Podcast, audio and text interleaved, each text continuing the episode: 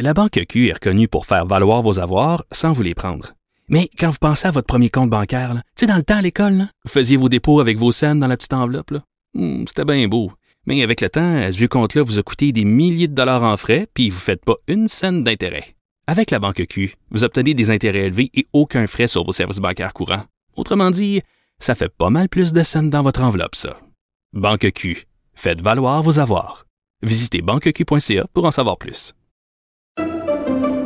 Pendant que votre attention est centrée sur cette voix qui vous parle ici, ou encore là, tout près ici, très loin là-bas, ou même très, très loin. Celle de Desjardins Entreprises est centrée sur plus de 400 000 entreprises partout autour de vous.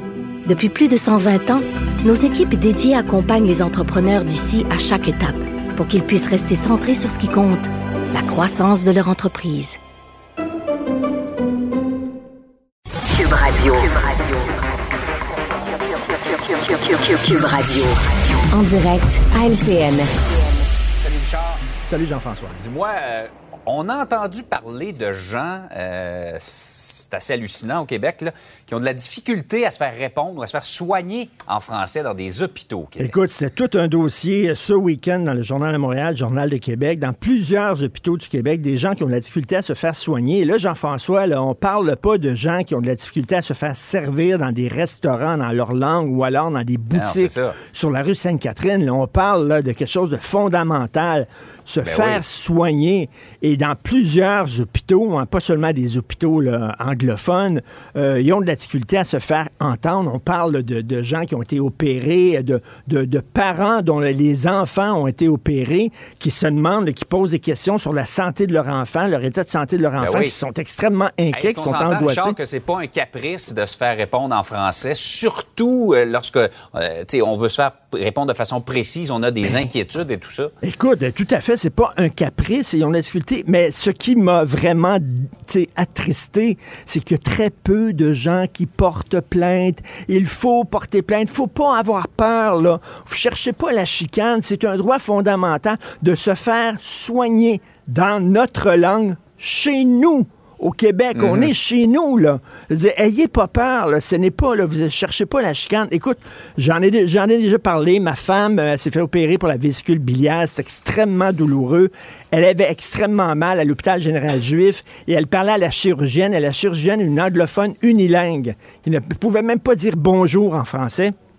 Et euh, ma femme lui dit c'est inacceptable que vous parliez pas français. Et elle a répondu Well, tell, tell this to your government, they hired me. Dites-le à, votre gouvernement parce qu'ils m'ont embauché. Ils m'ont embauché en sachant fort bien que j'étais unilingue euh, anglophone. Et là, la question, je la pose à M. Dubé. Comment ça se fait que, ah là, ils vont me dire la pénurie de main-d'œuvre. Je m'excuse à le dos large. C'est ça. Euh, ma femme, c'était avant, la pénurie de main-d'œuvre. Comment ça se fait que dans des hôpitaux, actuellement, il y a des gens qui ont été embauchés par notre gouvernement alors qu'ils ne peuvent pas dire un mot de français? C'est inacceptable et plaignez-vous. N'ayez pas peur, c'est votre droit fondamental. Est-ce qu'on est à ce point à court d'employés qu'on doive accepter que des gens unilingues anglais travaillent dans nos hôpitaux? C'est scandaleux. C'est pas un agent de bord dans un avion qui te répond rien qu'en anglais, dans un avion d'Air Canada. C'est une, c'est Ouais. une chirurgienne, là, vraiment là, inacceptable. Absolument. Par ailleurs, on revient sur euh, ce que le gouvernement avait fait en contrepartie, évidemment, de tout ce qui avait été produit comme, euh, comme gaz, comme CO2 dans la construction de l'échangeur turco. Il avait dit on va planter des dizaines de milliers d'arbres. On est retourné les voir. Ça a l'air à quoi, ces arbres-là, un an plus tard? C'est pas Jojo, hein? C'est la nouvelle affaire. On va planter des arbres. hein. C'est la nouvelle affaire. Ouais. C'est une grosse entreprise avec 10 cheminées là, qui euh, euh, fout la- du gaz carbonique dans les airs, là, euh, de l'arsenic, puis tout ça. Oui, mais faites-vous-en pas. On va planter des arbres. Il n'y a aucun problème. Tu sais, avant, regarde, on les voit, ces arbres-là. Des chicots, toi. Vraiment, Des là.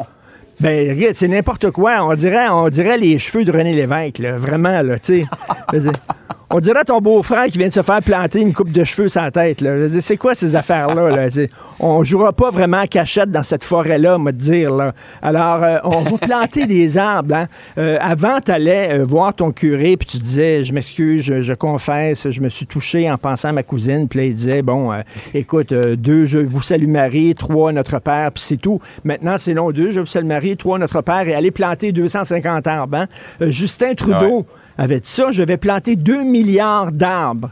Il a dit ça en Ouais. 2019, 2 milliards d'arbres. L'année passée, Pas sûr, hein? l'année passée, il en avait planté 8,5 millions, c'est-à-dire 0,4% OK? C'est pas beaucoup. Cette année, je sais pas, mais ça doit être des chicots comme ça, là. Je m'excuse. Verrais-tu ça, toi? Oui, j'ai volé un char, j'ai volé un char, OK? Tu vas aller planter 2000 arbres pour ton char. C'est quoi cette affaire-là de, de- de dire ça me donne le droit de polluer comme je veux, je vais mettre de l'arsenic tu sais, euh, dans, dans la terre ou quoi que ce soit. J'ai rien qu'à planter des arbres, j'ai fait la job et tout ça. Mais c'est incroyable, ces Et on arbres. voit, Richard, de toute façon, c'est c'est hautement symbolique. Et le jour où ces arbres-là vont faire une différence, il est encore lointain. Et on a demandé à la, la- la- la firme qui plante ces arbres-là, euh, écoutez, est-ce qu'il y a des arbres qui vont survivre? C'est quoi la durée de vie de ces arbres-là? Ils ont dit, on peut pas vous le dire.